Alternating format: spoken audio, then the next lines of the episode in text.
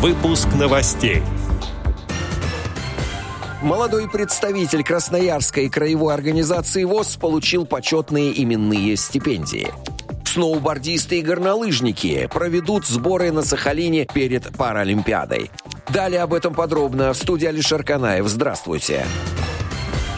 Российские сноубордисты и горнолыжники проведут на Сахалине заключительные сборы перед Паралимпийскими играми в Пекине. Об этом ТАСС сообщил исполняющий обязанности президента Паралимпийского комитета России Павел Рожков. Команды по сноуборду и горнолыжному спорту слепых, которые ранее планировали провести сборы в Челябинской области, будут готовиться в Южно-Сахалинске в спортивно-туристическом комплексе «Горный воздух» вместе со сборной по горнолыжному горнолыжному спорту лиц с поражением опорно-двигательного аппарата. Это позволит уменьшить риск заражения коронавирусной инфекцией как во время проведения сборов, так и при перелете чартерным рейсом на Паралимпийские игры в Пекин, сказал Рожков.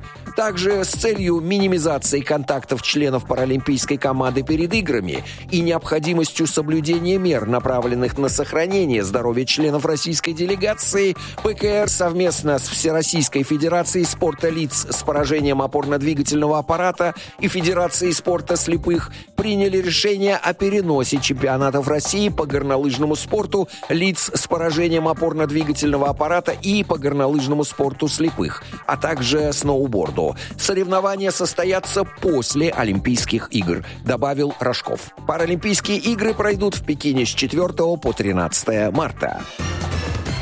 Губернатор Красноярского края Александр Ус и председатель законодательного собрания Алексей Додатко вручили свидетельство о присуждении именных стипендий лучшим студентам вузов края. Среди награжденных член Красноярской краевой организации ВОЗ, студент исторического факультета Красноярского государственного педагогического университета Никита Скляренко. В частности, студент получил стипендию имени первого губернатора Енисейской губернии Степанова за достижение достижения в области наук об обществе и гуманитарных наук, а также стипендию имени доктора исторических наук Увачана за достижения в области истории и археологии Красноярского края.